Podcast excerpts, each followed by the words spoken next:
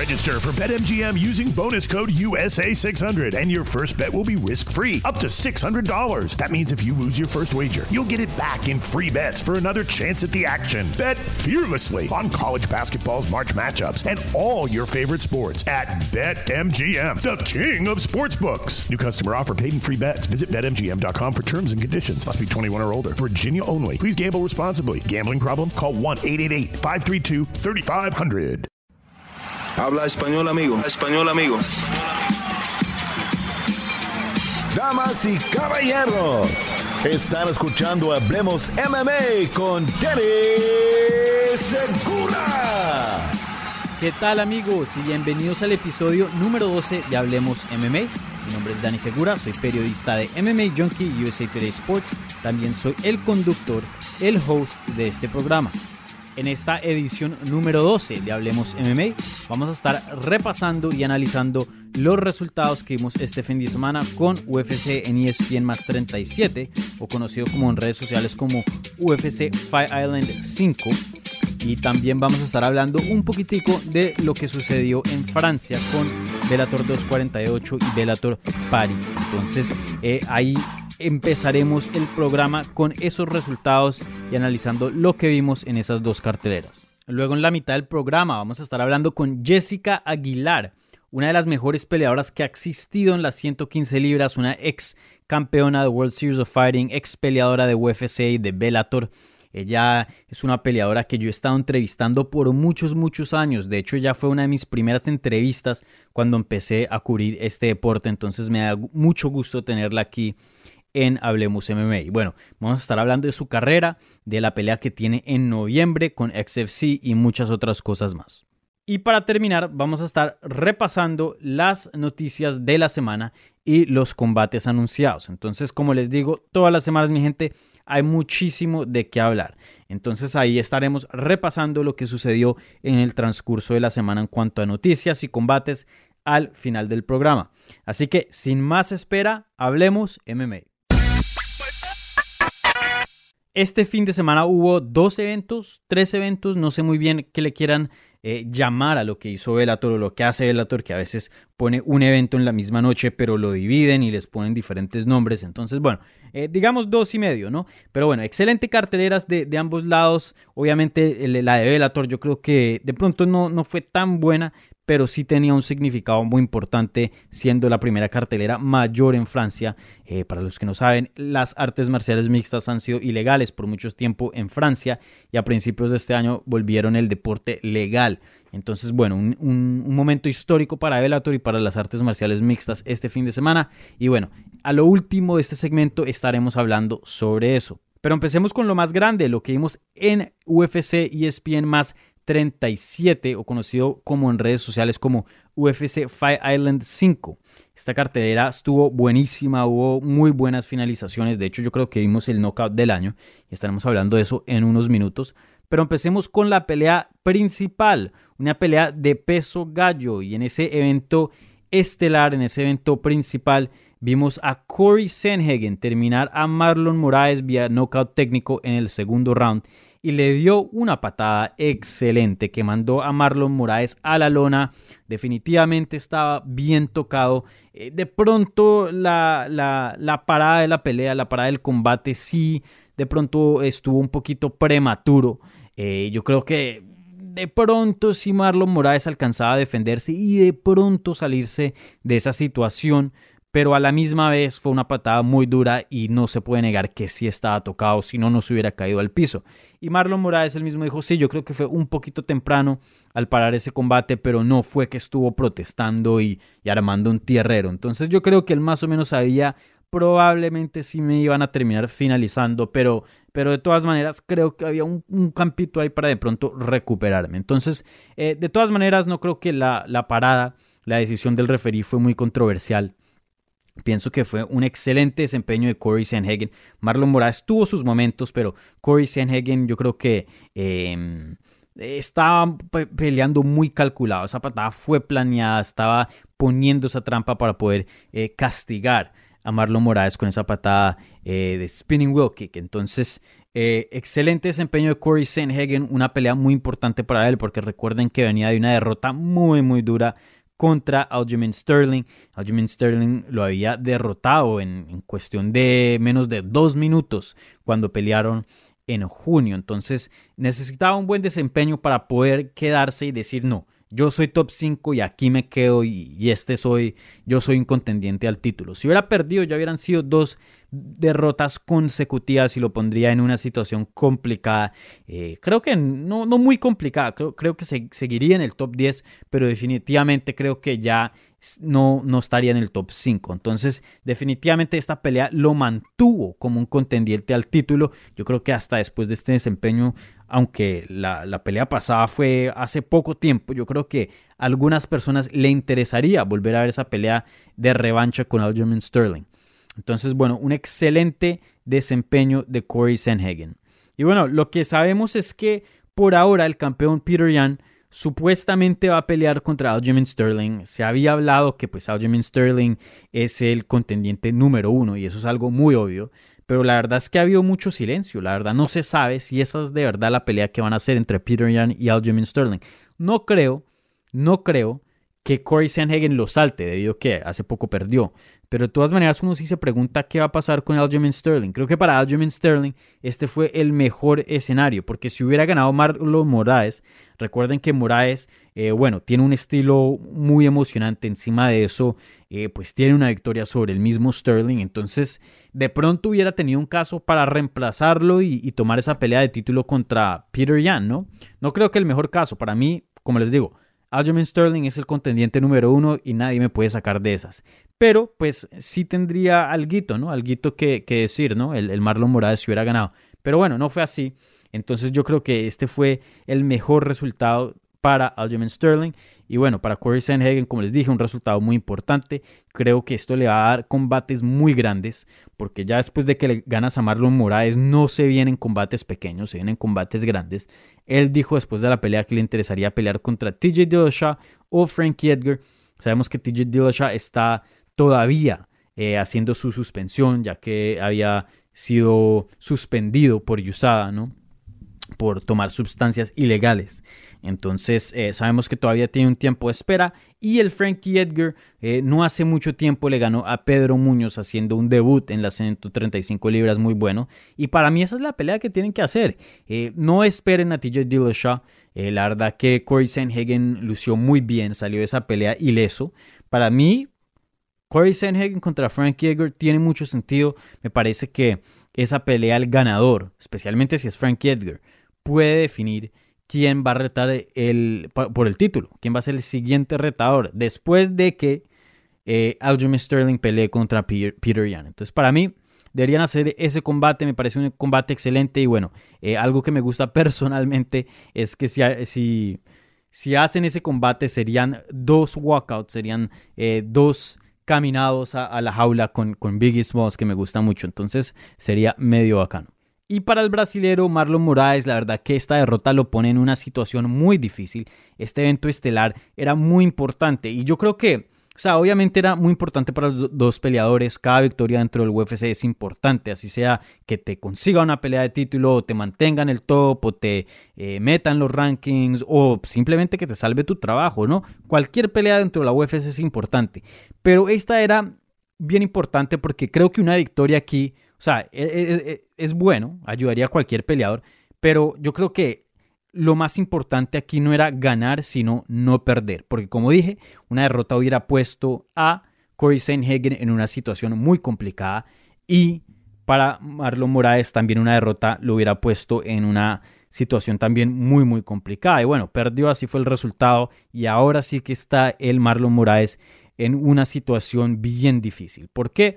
Porque tiene una victoria en sus últimos tres combates y esa victoria fue una decisión dividida contra José Aldo, que muchas personas pensaron que eh, Marlon Moraes había perdido. De hecho, José Aldo le dieron una pelea de título saliendo de ese combate. Así tanto pensó el UFC que había ganado ese combate el José Aldo. Entonces, se puede decir que están en tres derrotas consecutivas, ¿no? Aunque bueno, oficialmente tiene esa victoria. Pero de todas maneras lo que hemos visto es, es un peleador que bueno, fue finalizado por Henry Sejudo, que tuvo problemas contra José Aldo y ahora fue finalizado contra Corey Sandhagen. Entonces vamos a ver qué pasa. Definitivamente no creo que le den una pelea dentro del top 5 con este tipo de derrota. Lo tiene que bajar de los rankings. Eh, creo que va a estar peleando con el top 10, de pronto el top 15, pero, pero sí una pelea que más o menos preocupa. También tenemos que tener en cuenta que eh, Marlon Moraes pues tiene 32 años, no es que sea un jovencito de 26.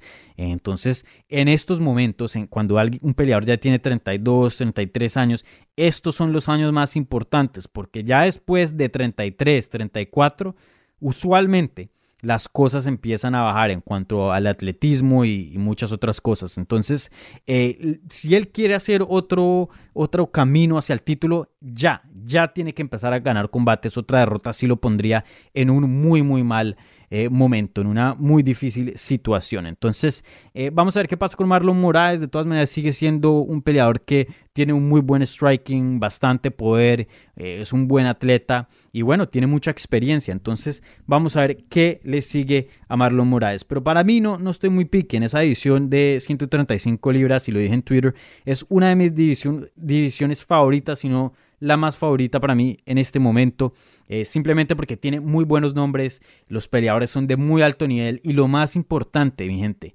es que están peleando. Si ven las 155 libras, una excelente división, me encanta, me fascina buenos nombres, buen nivel, de todo. Pero el problema es que no vemos muchos combates. Los, del top pelean muy poco y hay mucho, mucha política y no, yo no peleo con este, yo espero a este. Y, las cosas se mueven muy lentas en las 155 libras. Y se puede decir lo mismo para 170. En cambio, en las 135, eso es pelea tras pelea tras pelea. Entonces, una edición muy, muy buena. Entonces, bueno, un evento estelar excelente. Ahora hablemos del evento coestelar, también una pelea muy muy buena en el peso eh, pluma. Una pelea entre el brasilero Edson Barbosa y Makwan Amirkani. Esta pelea no terminó en finalización, de hecho terminó en decisión eh, a favor del brasilero Edson Barbosa, una decisión unánime. Y les tengo que decir que muy impresionado y respeto mucho a Edson Barbosa después de esta pelea y después de este desempeño. Él venía de dos derrotas consecutivas y dos derrotas muy controversiales, ¿no? Dos derrotas que terminaron, perdón, no, venía de dos derrotas eh, controversiales de decisión dividida y antes de eso una derrota de, eh, knockout contra Justin Gage. Y si, y si vemos los últimos eh, seis combates, él nada más tenía una victoria de seis peleas, entonces estaba uno y cinco. Entonces Edson Barbosa se le veía muy complicado su carrera un nuevo peso, no había ganado desde hace mucho tiempo. Y bueno, ya un peleador mayor de 34 años de edad. Un peleador que no solo tiene una edad relativamente avanzada para esa categoría, pero también un peleador que en cuanto a edad de las artes marciales mixtas es alguien que ha pasado por muchas, muchas guerras, ha sido noqueado varias veces. Entonces uno se preguntaba, ¿este parece ser el fin de Edson Barbosa? Eh, como contendiente top. Pero después de ver ese desempeño contra Makwan Amirkani, les tengo que decir, no creo, no creo que vaya a ser campeón en esa edición, porque el top es muy difícil. Pero no me sorprendería si llegara a, ser contendiente al título en las 145 libras. De, de hecho, eso lo tengo por certero. Segurito, Edson Barbosa es capaz de ganar dos combates más y ponerse ahí para, una pelea de título. No sé si pelee por el título, eso sí no sé. Lo veo no muy probable, pero que va a ser uno de los mejores peleadores de esa división, yo sí creo. Yo sí creo. Esta eh, victoria sobre Makwan Americani es una victoria muy importante. Makwan Americani no es el mejor peleador de las 145 libras, pero se puede decir que uno de los mejores. Es un peleador que eh, tiene más victorias que derrotas dentro de la promoción, un peleador que es muy peligroso, tiene un juego de piso muy muy bueno y Edson Barbosa pudo defender derribes, defender el jiu-jitsu y encima de eso ocasionar mucho daño en pie. Entonces, eh, excelente desempeño de Edson Barbosa, la verdad que quedé impresionado y pienso que sí tiene futuro en las 145 libras y pienso que sí va a llegar a tener victorias importantes y volverse un jugador, un retador al título. Entonces, bueno, excelente desempeño de Edson Barbosa. Vamos a ver qué le sigue. Él quiere, la verdad no estuvo muy pique con quién quisiera pelear, pero lo que sí dijo es que quiere que el UFC lo mantenga activo.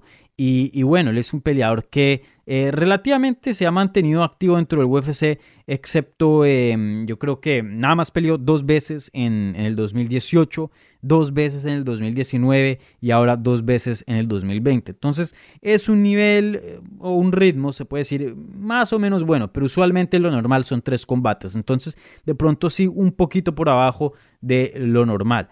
Entonces, bueno, espero que le den una pelea pronto. Eh, para mí, la, división de las 145 libras eh, no es la, mejor, pero de todas maneras es muy buena. Para mí, una pelea con Shane Burgos sería excelente. Dos strikers, eh, dos personas dentro de los rankings. Yo sé que Shane Burgos viene de una derrota, pero de todas maneras, pues es una pelea que promete bastante fácilmente. Puede abrir un pay-per-view o ser una coestelar de un Fight Night, como, como vimos más o menos el sábado. Entonces para mí esa pelea tiene mucho sentido. Si no, hay otros nombres ahí que me interesan. Yo creo que también una pelea con Jeremy Stevens sería muy buena. Dos eh, excelentes strikers. Y tenemos que tener en cuenta que Edson Barbosa ahora mismo está rankeado 14. Yo creo que va a subir ya cuando le hagan un update a los rankings. Obviamente con una victoria. Shane está en el, número 10. Entonces por eso digo que esa pelea tiene mucho sentido y me gustaría. Eh, si no, de pronto Em, no sé, de pronto el Bryce Mitchell sería medio interesante o Ryan Hall también sería bacano. Pero para mí la pelea que más quiero ver y que más tiene sentido es Shane Burgos contra Edson Barbosa.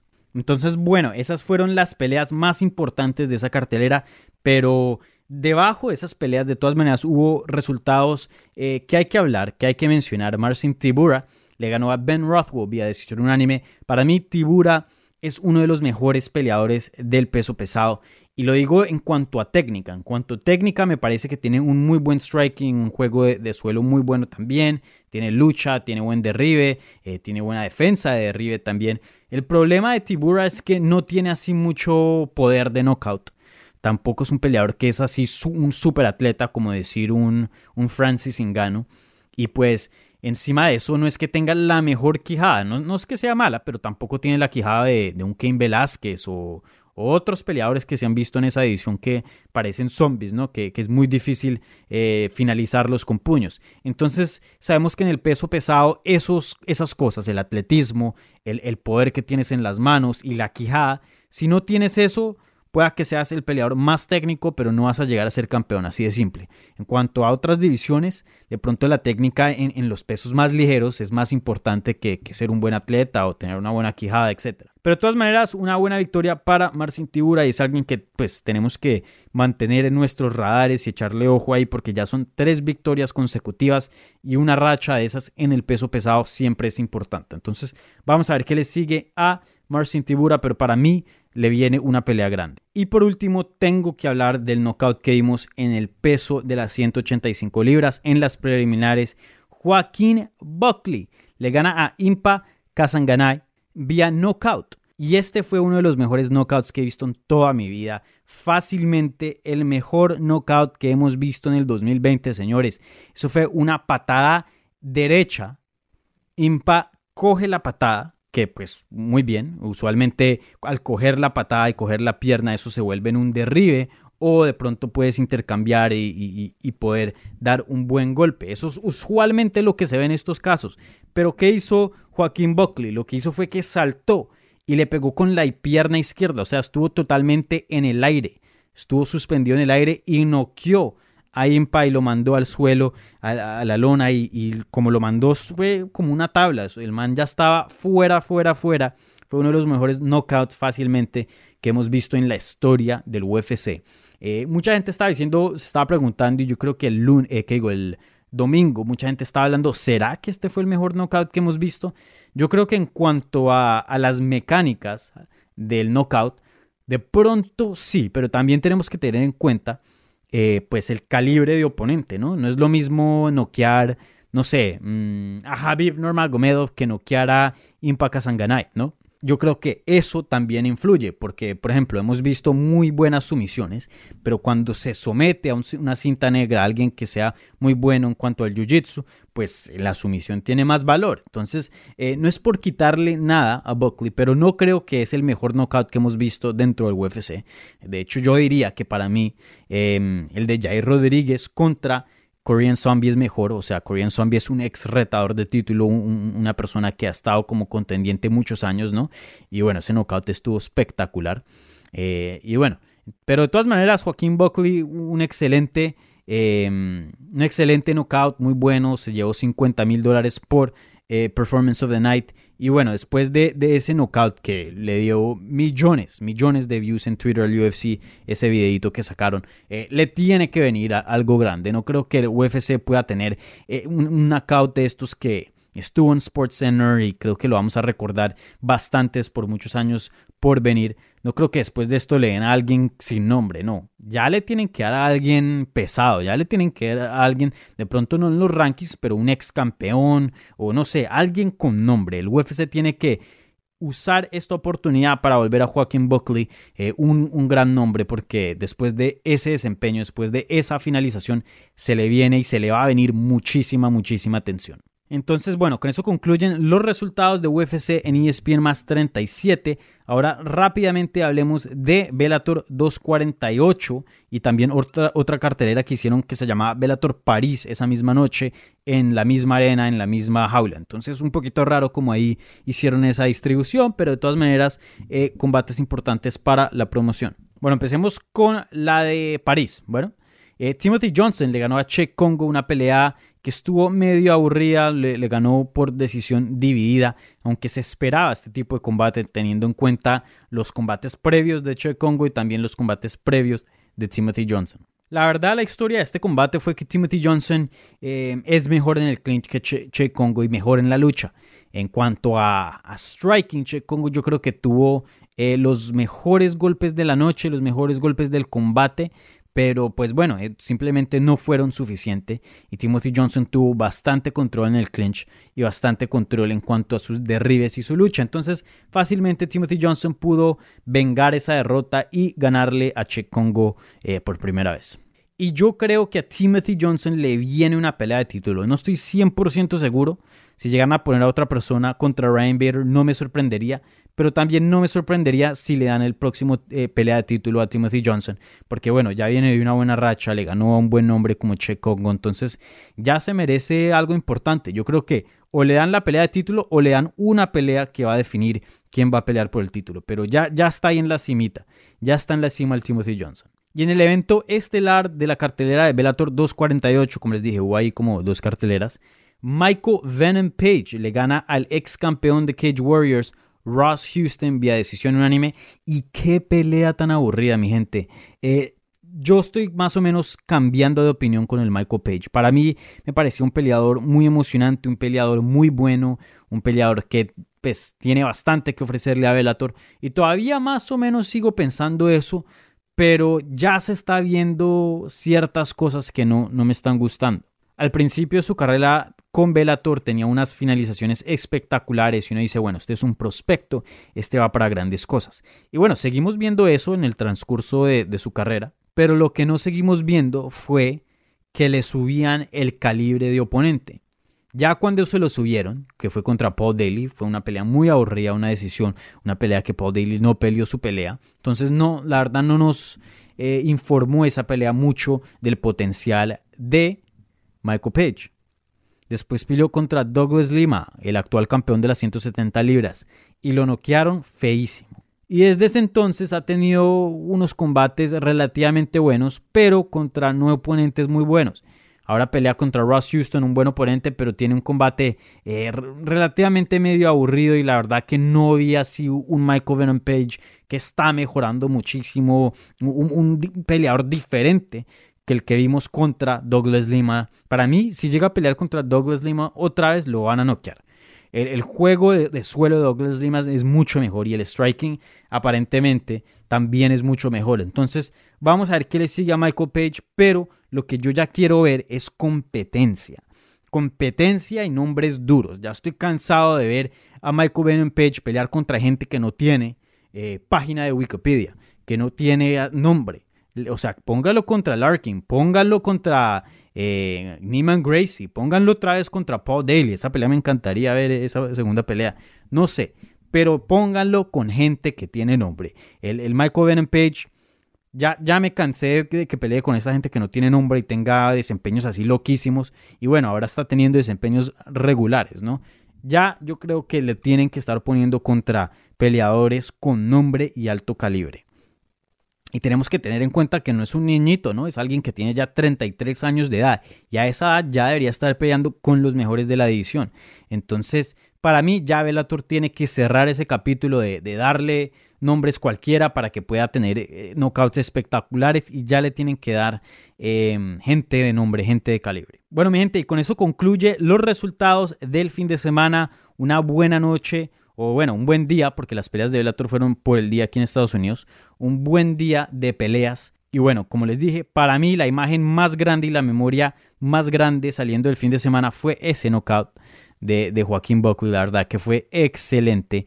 Y, bueno, vamos a ver qué le sigue, pero para mí hace mucho, mucho tiempo que no había visto una finalización que me dejara así sin palabras. La verdad, yo viendo eso en vivo fue, fue espectacular y, y bueno, fue algo del otro mundo. Así que bueno, como siempre, si quieren ver los resultados completos pueden ir a mmajunkie.com. Ahora vamos a la entrevista de la semana. Hablemos MMA con Danny Segura. Ahora se une al programa una pionera de las artes marciales mixtas femeniles, una ex campeona de World Series of Fighting, una ex peleadora de Bellator, de UFC y, una peleadora que he estado entrevistando ya por muchísimos, muchísimos años. De hecho, ella fue una de mis primeras entrevistas, entonces eh, yo, yo la llamo amiga del programa. Entonces, démosle la bienvenida a Jessica Aguilar. Jessica, ¿cómo estás? Y bienvenida a Hablemos MMA. Hola, Danny, muchas gracias. Muy contenta de estar de nuevo este, entrevistada por ti. Y todo bien, todo bien aquí. Me alegra de que todo esté bien. Y para que sepan, Jessica va a pelear el 11 de noviembre con Extreme Fighting Championship y eso ya lo reportamos en MMA Junkie, pero te quería preguntar, ¿sabes más detalles sobre esta noticia? Me imagino que vas a seguir en las 115 libras. Cuéntanos un poquito más de, esta noticia. Sí, voy a seguir peleando en, mi división, que es las 115 libras, este, el 11 de noviembre en Atlanta, Georgia. Y bueno, lo pueden ver en, va a estar eh, por NBC Sports. No sé si este será el mismo canal en Latinoamérica, pero pues este vamos a vamos a, ver los, los, detalles y bueno, luego luego les informamos eso, pero ahorita estoy muy muy contenta de firmar con XFC eh, y bueno, regresar al, al a, lo que amo, ¿no? a pelear. Y hace bastante tiempo que no hablo contigo, Jessica. Yo sé que ha pasado bastante en el mundo, así que eh, cuéntame, ¿cómo has estado en estos últimos meses? Lo último que sabía de ti fue que te habías sido de American Top Team y estabas entrenando en otro gimnasio. Eh, cuéntame, eh, ¿dónde estás entrenando ahora y, dónde estás? Todo, todo bien. he estado entrenando, he estado eh, más enfocándome en, mí, en mi salud. Eh, bueno, me, también así como, comentaste, me moví eh, para, para Houston, que es ah. donde, donde está mi familia, donde, donde bueno, mi casa, ¿no? aquí en Houston, Texas. mi mamá se operó en febrero, en, en enero, y estuve viniendo de, de South Florida, de, de Florida, para ayudarle. Así que con todo lo que está pasando, dije, es mejor estar cerca de la familia, ¿no? Así que estoy aquí ahora y bueno, eh, encontré mi gimnasio, mi, nuevo equipo en uh, Main Street uh, Boxing y Muay Thai Fitness aquí con Bob Perez. Y bueno, he estado ayudándole también a Lauren Murphy, que va, que va a este, pelear contra Cintia Cavallo en UFC, en, en Fight Island, en dos semanas. Así que estoy muy contenta con mi equipo aquí. Y bueno, he estado viajando también para, para California y aprendiendo eh, también de pistolas, eh, también eh, ya es algo que he estado haciendo también uh, para it's a, it's EP work, so it's executive protection para protección. Así que también he, tenido, ya tengo mis licencias para eso. He estado aprendiendo muchas cosas, ¿no? Otras, unas cosas nuevas, pero que me, que me han ayudado a en, mi deporte. Este, cuando he estado en California, he entrenado en Kings MMA, me han, han abierto la puerta ya, que estoy muy agradecida. Y bueno, este, aquí ya eh, preparándome eh, para, para mi pelea en noviembre, el 11 de noviembre. Qué chévere que estás entrenando con Lauren Murphy. Lauren Murphy, si no estoy mal, hace poco, más o menos, recientemente, eh, se fue también para Houston. Ella estaba en, en otro lugar, si no estoy mal. Eh, y empezó, Así es, estaba en el sí. lab. Yeah. Exacto, sí, en, en Arizona, sí. Entonces, qué chévere que estés entrenando con ella porque yo sé que desde que se fue a Houston le ha ido muy bien. Entonces, no sé qué está pasando allá en, en Main Street Boxing, Muay Thai, en, en Houston, pero algo está pasando. Entonces, chévere, pues, que tú que tienes mucha experiencia seas parte de eso y, y también, pues, eh, entrenes co- con ella, que le está yendo muy, muy bien. he estado, he estado muy afortu- afortunada de encontrar un equipo aquí en Houston y tener un, eh, o sea, este, compañeros como ella, ¿no? Que sí, le ha ido muy bien desde que se movió aquí, ella también lo dice, que, que pues, este, ha mejorado bastante y bueno, se está mirando excelente para su pelea fuerte. Y bueno, aquí Bob Perez ah, en Main Street que nos que es un, un- un head- uno de los head coaches de nosotros eh, y, y bueno tenemos un equipo bien no Eh, así que estoy muy muy contenta de, de- de estar aquí con ellos Sí, sí, súper. ¿Y cuánto, cuánto tiempo planeas estar ahí en Houston y, y- y con ese equipo? Me imagino que vas a hacer todo el campamento ahí para la pelea de noviembre.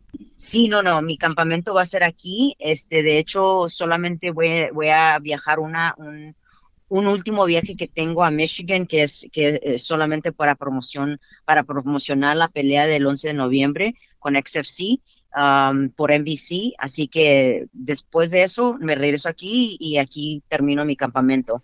Oye, ¿y cómo te sientes ya alistándote para un combate? Como había dicho hace unos minutos, llevas desde marzo del 2019, entonces un poquito más de un año sin pelear. ¿Cómo te sientes ya haciendo eh, campamento para, para una pelea?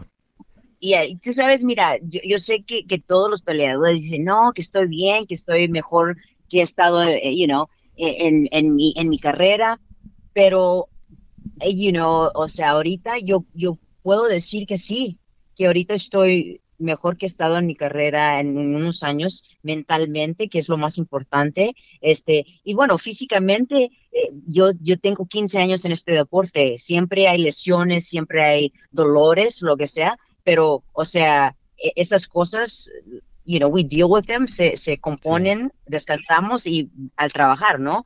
Eh, pero ahorita te puedo decir que estoy bien mentalmente y físicamente, este, hay, eh, lo que hacemos de, de carrera de las artes marciales, no, o sea, cada peleador lo puede, me- lo puede confirmar que en todas las peleas uno va con una lesión o un dolor o Mm. esto, ¿no? Este, así que, pero me siento muy bien, me siento muy bien. eh, entrenamos muy inteligentemente eh, y bueno, estoy fuerte, mi peso siempre está, siempre está bien. eh, y bueno, me siento muy, me siento muy bien, Dani. Y la última vez que yo hablé contigo, más o menos me habías dicho que tenías planes en retirarte en un año, pero aquí hablando contigo me da la impresión de que piensas seguir peleando. ¿Me equivoco o no? No, no estás equivocado, Danny. Mira, cuando, cuando hablamos, este, eh, la, la última vez estaba en un, eh, mi mentalidad estaba en otro lugar, ¿no? Este, yo creo que le había hecho caso a, a, a, al media, al, este, a la gente que es- ya estás muy vieja, que este, que el otro. O sea, y yo creo que también como me fue, que como mis, mis últimas cinco peleas en el UFC no fueron, este, no me, no me fue muy bien. eh, por, por lesiones y no son excusas, ¿no? Si son, son, decisiones que yo tomé también que no fueron correctas para mi carrera, este, eh, you know, queriendo pelear muy temprano de una lesión, lo que sea, pero no me fue bien, ¿no?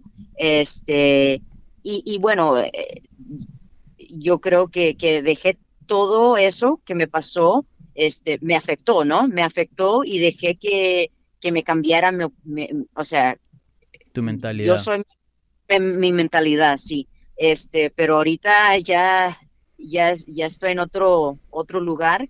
eh, y bueno, este puede ser dos años, cuatro años, vamos a ver, Danny. Este, pero estoy muy contenta de, de firmar con XFC. Eh, tengo seis peleas con ellos. Súper. Eh, firmé por seis peleas y bueno, como saben, la primera pelea va a ser en noviembre, el, 11 de noviembre. Estoy muy, muy contenta de regresar a, a, lo que amo, a mi trabajo y bueno, a, a, representar a Latinoamérica, seguir representando a Latinoamérica. Así que claro. sí, muy, muy contenta. Y bueno, te quería hacer una pregunta más porque tú tienes una perspectiva muy diferente a muchas peleadoras hoy día, pues porque este es un deporte que pues cada año entran peleadores nuevos y, eso, y tú has estado peleando desde el 2006, tú eres una pionera, tú, estabas haciendo este deporte antes de que las mujeres pudieran pelear dentro del UFC, mucho antes. Y, bueno, por mucho tiempo has estado peleando y ya eh, muchas peleadoras de, tu generación ya no están peleando y, y tú has experimentado muchísimo.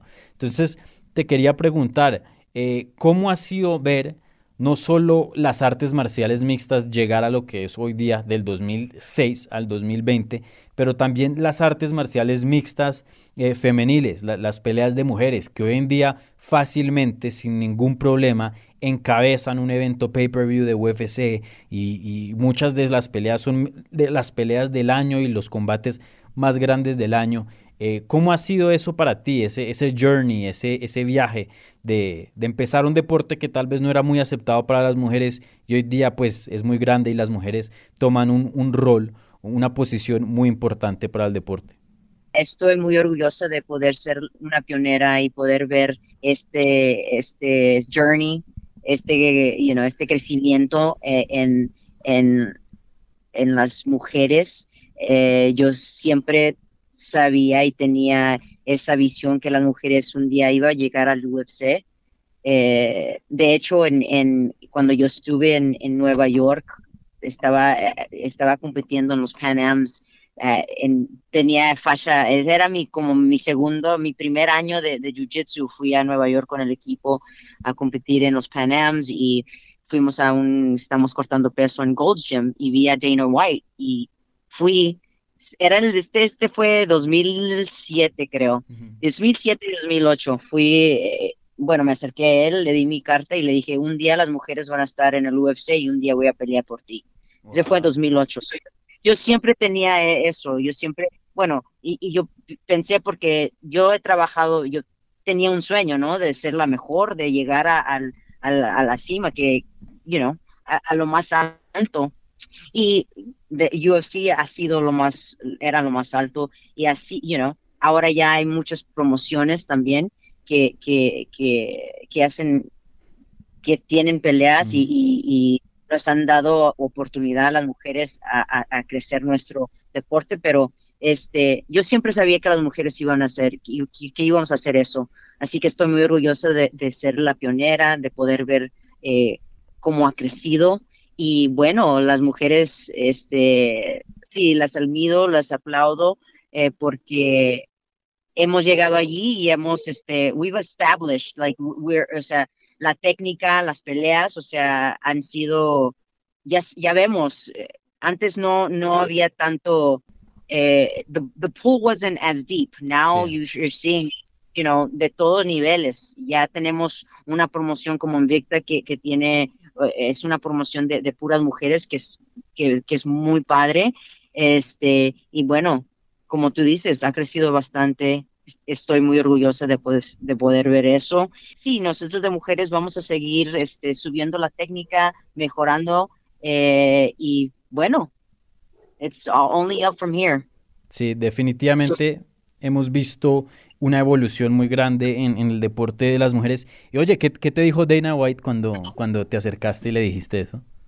Uh, he just smiled, he said, okay, no me dijo, okay, pero este, solamente se, se, se rió y me dijo, okay, pero luego yo creo que un año después de esto salió que las mujeres, que él nunca iba a tener una pelea de mujeres en, el UFC, no sé si, no sé qué año fue, pero este fue un poco después de, que yo le dije eso y, y, y yo, sigue, yo seguí pensando lo mismo. Ok, tú dices eso ahorita, pero se va a cambiar y luego Ronda Rousey entró al UFC y, o sea, es de ahí ya, ya sabemos la historia, ¿no? Sí. tan chistoso esa historia y qué, chévere que la hayas comentado aquí. Yo, yo, te he conocido por muchos años, te he estado siguiendo tu carrera ya desde hace 10 años, desde que entraste a Bellator eh, y peleaste en Hollywood, me acuerdo, ahí en el, en el Hard Rock, si no estoy mal. Y, Así es. Entonces sí, ya, ya ha pasado mucho, mucho tiempo, entonces, y no, no, sabía esa historia, entonces chévere que la habías contado aquí en, el programa. Y, bueno, ¿y tú alguna vez te imaginaste entrando a este deporte que ibas a, volverte una pionera? Porque para la gente que es de pronto nueva hasta e, este deporte y no sabe quién eres, eh, tú por mucho tiempo fuiste la mejor libra por libra. Fácilmente, tú, tú por mucho tiempo fuiste eh, la, mejor en cuanto al deporte femenil, entonces eh, eh, pues no sé si, si en algún punto en tu carrera empezando pensaste que en algún punto eh, ibas a ser una pionera de, este deporte y, de las mujeres. Bueno, mira, Yanni, cuando yo comencé este deporte eh, fue por accidente, ¿no? Primero, este, es algo que yo solamente encontré en el gimnasio de 24 años para las mujeres que quieren empezar, nunca es tarde. Este, lo encontré y, esto solamente era un, un skill, que fue, eh, ¿cómo, se dice? Eh, fue una, habilidad. Una habilidad, una habilidad que, yo dije, bueno, voy a, para, para mi actuación, porque yo eh, antes cuando me moví para, para Florida, fue para, para hacer actuación, ¿no? Y en la actuación tienes skills, que se, habilidades, ¿no?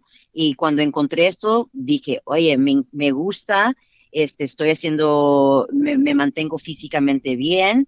Eh, y bueno, es una habilidad que puedo poner en mi, en mi resume, en mi my resume. Pero cuando me peleé, cuando me ofrecieron mi, mi primer pelea, peleé, perdí esa pelea, pero me encantó. Seguí entrenando y luego me ofrecieron mi segunda pelea. Y cuando, de esa segunda pelea que me ofrecieron, yo o sea, tomé y dije, si yo voy a hacer esto, lo voy a hacer a lo máximo, lo voy a hacer bien. Me di cinco años, mi meta era convertirme en la mejor del mundo.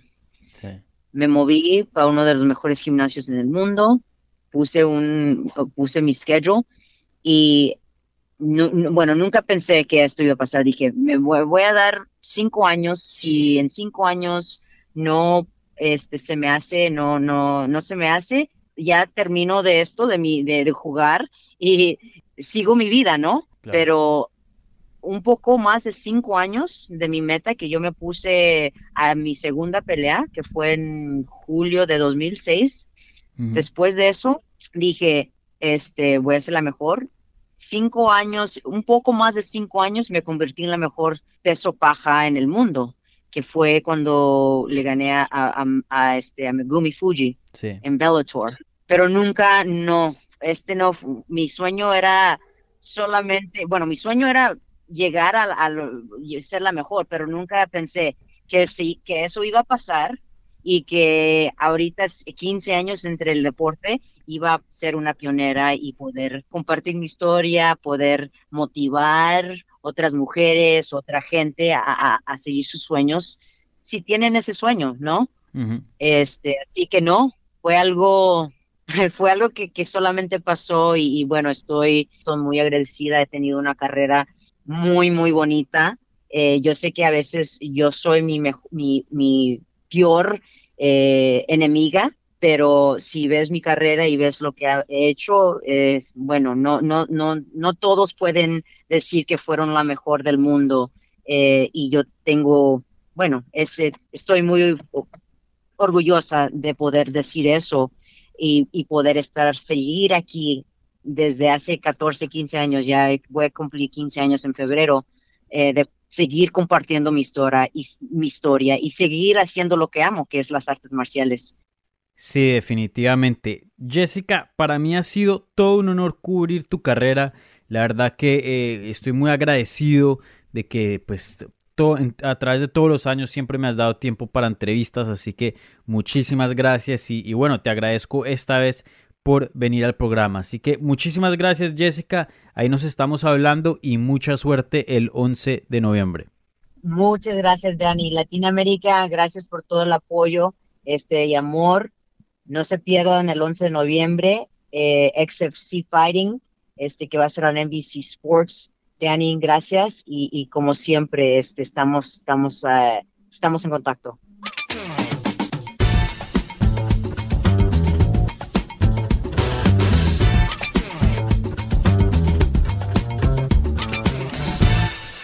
Noticias. Bueno, mi gente, como les digo, todas las semanas hay muchísimo de qué hablar y esta semana no fue una excepción. Hay bastante de qué hablar, entonces, bueno, empecemos con lo más grande. Bueno, esta noticia ya la hemos estado siguiendo por bastante tiempo y, bueno, la verdad que no hay mucho así nuevo de qué hablar. Entonces ustedes se preguntan, bueno, entonces ¿para qué, para qué trae esta noticia? Pero de todas maneras es algo que me interesa mucho y el próximo fin de semana con UFC 254 yo creo que esta noticia va a tener un poquito más de importancia y pueda que cambie y pueda que haya una nueva página a esto que se está desarrollando. Resulta que GSP, George St. Pierre, el ex campeón de las 170 libras, el rey de esa edición, también ex campeón en las 185 libras, hablando con TSN, dijo que las estrellas se tienen que alinear para que él pueda regresar a UFC. Y más o menos algo lo diferente que vi en esta entrevista fue que le puso un poquito más de presión, de más culpa, se puede decir, al UFC, diciendo que UFC no quería que hacer un combate entre él y Habib hace dos años cuando él lo quería. Y bueno, pues que él no sabe si han cambiado de opinión, pero pues si han cambiado de opinión, entonces de pronto sí se, se le mide la pelea y de pronto sí tiene un regreso. Entonces yo creo que mucho va a depender de lo que pase el próximo fin de semana con UFC 254. Si Habib llega a defender su título y a ganarle a Justin Gage y ya se quiere retirar, que es probable porque Habib no es jovencito, yo creo que va a pedir una pelea grande. Y esa pelea grande va a ser contra George St. Pierre. Y si es así, yo creo que el UFC, teniendo en cuenta que sería el último combate de, de Habib Nurmagomedov, le darían esa pelea para poder tener un buen pay-per-view así bien grande, vender bastante y bueno, ya que está terminando, pues terminar en una nota así buena y grande, ¿no? Entonces, GSP todavía sigue con interés de regresar si es que UFC se le mide a la pelea. Entonces vamos a ver qué pasa en 254 y si llega a favorar eh, el resultado a Habib, yo creo que ahí las estrellas, como dice George St. Pierre, se van a empezar a alinear para ese combate. Pero bueno, vamos a ver. Hablando con reporteros y MMA Junkie estuvo ahí presente, Dan Hardy dijo que le interesaría la revancha contra Carlos Condit, que no hace mucho le ganó a Court McGee, y, vengar esa derrota, ¿no? Una, una, derrota vergonzosa, dijo él, porque si no recuerdan, en UFC 120, o sea, en octubre del 2010, o sea, hace 10 años, una década, el Carlos Condit noqueó a Dan Hardy de una manera muy, muy fea, con un gancho, una izquierda, si no estoy mal, y lo dejó en el piso, pero feo, feo, eh, así bien noqueado. Entonces, eh, Dan Hardy, que ya diciendo años también que voy a regresar, voy a regresar, pero no lo hace, dice que le interesaría esa pelea. Yo ya les he dicho, yo estoy un poquito cansado de, de, que Dan Hardy dice, bueno, yo quiero pelear, yo quiero pelear, yo quiero que voy a regresar, que va a regresar, pero nunca lo hace. Para mí, que lo haga o no lo haga. Si lo va a hacer, bueno, hágalo. Si no, pues deje de hablar ya. Pero bueno, vamos a ver qué pasa ahí. Eh, de todas maneras, eh, obviamente yo respeto mucho a Dan Hardy, pero ya pienso que estas conversaciones se están alargando mucho. Y si sí llegara a regresar, me parece que una pelea con Carlos Condit sería excelente. Una revancha, una pelea que tiene mucho sentido, una pelea eh, de esa de las divisiones de las leyendas, una pelea que sería muy emocionante y que tiene mucho sentido para los dos. Entonces, para mí, por favor, Dan Hardy regresa y pelea contra Carlos Condit. Me encantaría ver ese combate otra vez.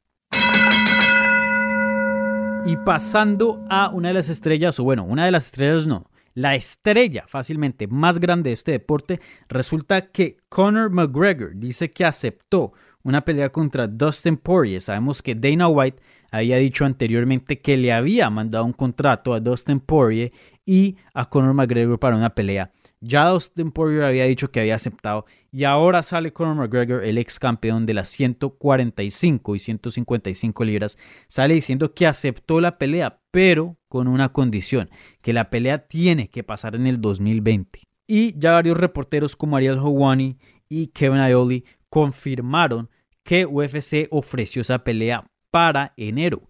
Entonces, bueno, vamos a ver qué pasa ahí. Para mí me, me, suena como raro y me suena chistoso y un poco terco de UFC si no le dan el combate en el 2020. O sea, es, un mes, es un mes más y yo sé que ya he visto varias personas diciendo no, pero es un mes es muy importante porque cuando las personas renueven la suscripción a ESPN Plus y hay una pelea ya fichada para el 2020, pues eh, yo creo que están, eh, tienen más, están más propensos a, a, firmar otro año con ESPN Plus si se viene una pelea de Conor McGregor, ¿no?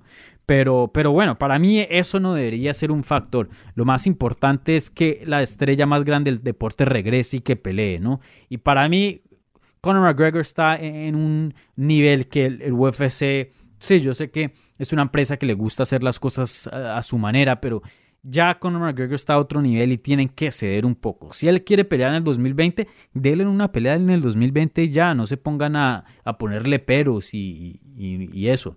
Denle una pelea en el 2020. Entonces, para mí, ojalá que hagan ese combate. Me encantaría ver esa revancha entre Conor McGregor y Dustin Poirier.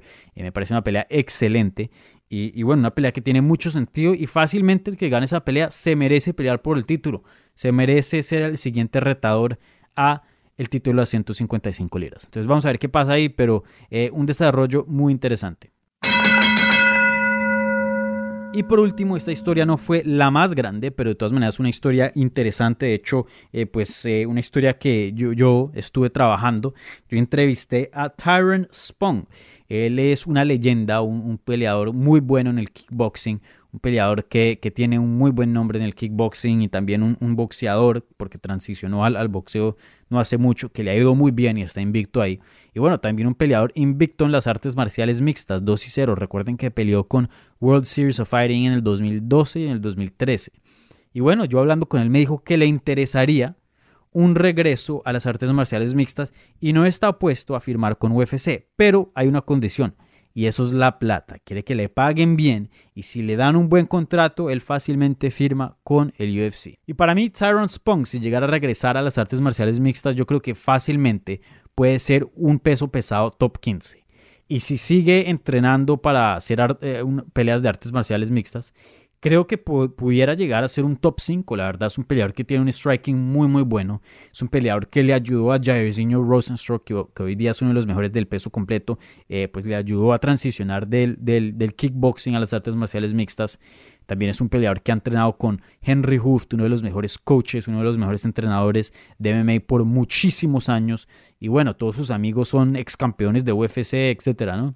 Entonces, para mí, Ojalá que sí le den un buen contrato, quién sabe. Sabemos que el manager de él es Ali Abdelaziz, que tiene una muy buena relación con UFC. Entonces vamos a ver qué pasa ahí. Pero yo creo que hay algo. Yo creo que sí hay una posibilidad que Tyron Spong entre el UFC. Vamos a ver qué pasa eh, en esa noticia, pero algo muy interesante. Bueno, ahora vamos a los combates anunciados. Esta semana no hubo así muchísimos combates, pero de todas maneras hubo varios que, que me gustaría hablar porque pues son cosas importantes y también eh, importantes para el lado latino. Resulta que Gabriel Benítez eh, regresa otra vez a las 145 libras y va a pelear contra Justin James el 14 de noviembre. Esta noticia fue reportada por Milenio. Y bueno, Gabriel Benítez, el Mowgli, viene de una derrota. Sabemos que perdió contra em, Omar Morales, ¿no? En mayo, si no estoy mal. Y esa fue su segunda derrota consecutiva. Entonces un combate muy importante para el Mogle, pues porque de dos derrotas seguidas, pues eso nunca es bueno dentro del UFC y a veces a ciertos peleadores les, ha, les ha costado su trabajo. No creo que este sea el caso para Mowgli. Mowgli ha, ha ganado eh, Performance of the Night anteriormente, es un peleador muy emocionante, un peleador muy importante para el mercado de México y también pues dos derrotas no, no muy feas, ¿no? Perdió contra Morales en las 155 libras, ¿no? Una categoría que no, es de él. Y luego antes de eso perdió contra Sadiq Youssef, que es uno de los mejores en esa división. Entonces, eh, para mí no creo que eh, su trabajo esté en la línea, pero de todas maneras es una pelea muy importante para él. Subiendo a las 155 libras, resulta que el ex campeón Rafael Dos Anjos dio positivo con COVID-19 y ahora está fuera de su combate contra Islam Makachev en UFC 254 el 24 de octubre, esa misma cartelera donde va a defender su título eh, Habib Nurmagomedov. Y bueno, una, una noticia relativamente triste, obviamente es, espero que eh, Dos Anjos esté bien y pueda manejar bien el COVID, pues una persona joven y, en muy buena forma, entonces estoy seguro que, que va a salir eh, bien de, de, esa enfermedad, pero pues de, todas, de ese virus, ¿no? Pero pues de todas maneras eh, es algo pues eh, una, una, cuestión delicada. Entonces eh, le deseo lo mejor a Rafael Dos Anjos, pero triste porque ese combate contra Islam Makachev iba a ser un combate muy bueno, una pelea muy grande para Makachev, el regreso de Dos Anjos a las 155 libras. Entonces un combate muy importante que la verdad yo quería ver, estaba muy emocionado para esa pelea, entonces un poquito triste que ya no se va a dar a cabo. Y por último, esta pelea es importante para Bellator. Resulta que Corey Anderson ya tiene su debut de Bellator fichado y va a pelear contra Melvin Manhoff, un veterano eh, de este deporte. La verdad que alguien que estaba peleando por mucho, mucho tiempo y ha peleado en muchas promociones. Y va a ser el evento estelar de Bellator 251 el 5 de noviembre. Entonces, un combate excelente. Eh, me gusta, la verdad, un combate que sorprende bastante. No pensé que Corey Anderson iba a terminar peleando contra Melvin Manhoff. Pero eh, al principio no me gustó, pero ya después de que me, lo, puse a pensar en el combate, eh, me parece que tiene un poco de sentido, ¿no? Una pelea em, entre dos personas que tienen un buen nombre, ¿no? Fuera del UFC. Y, y, bueno, una pelea relativamente fácil, yo diría, para Corey Anderson. Y es el tipo de peleas que, son buenas para empezar en la promoción, ¿no? Eh, es bueno que Corey Anderson entre con una victoria, entonces, em, o bueno, no entre, sino tenga una bienvenida con una victoria. Entonces, para mí un combate que tiene sentido. La verdad, yo creo que Corey Anderson debería ganar esta pelea. Y, bueno, vamos a ver qué pasa, pero eh, sí, un combate muy grande para Bellator. Y con eso concluyen las noticias y los combates anunciados de la semana. Muchísimas gracias a Jessica Aguilar por acompañarnos en esta edición. Un placer tenerla en el programa, como les había dicho. Ella fue una de mis primeras entrevistas yo empezando esta carrera como periodista de las artes marciales mixtas. Entonces, eh, muy chévere tenerla aquí en el programa porque, como les dije, ya he estado siguiendo la carrera de ella y cubriéndola ya por mucho, mucho tiempo. Y bueno, muchísimas gracias a Jessica y muchísima suerte en noviembre en su regreso a las artes marciales mixtas. Como todas las semanas, también muchísimas gracias a ustedes por todo el apoyo que me brindan a mí y a este programa. Eh, como ya saben, nos pueden seguir en todas las redes sociales, en Twitter, Instagram y Facebook en arroba Hablemos MMA. Estamos creando una comunidad muy bacana. También me pueden seguir a mí en arroba Dani. Y bueno, creo que el próximo episodio, si todo sale bien, va a, va a ser con Javier Méndez, obviamente respecto a la pelea de título entre Justin Gagey y Habib Nurmagomedov, su estudiante, en UFC 254. Así que estén al tanto de ese episodio. Y bueno, compartan este show en todas las redes sociales. Díganle a sus amigos sobre este programa para que pueda seguir creciendo. Y bueno, espero que tengan una buena semana. Disfruten las peleas del fin de semana y nos hablamos la próxima semana.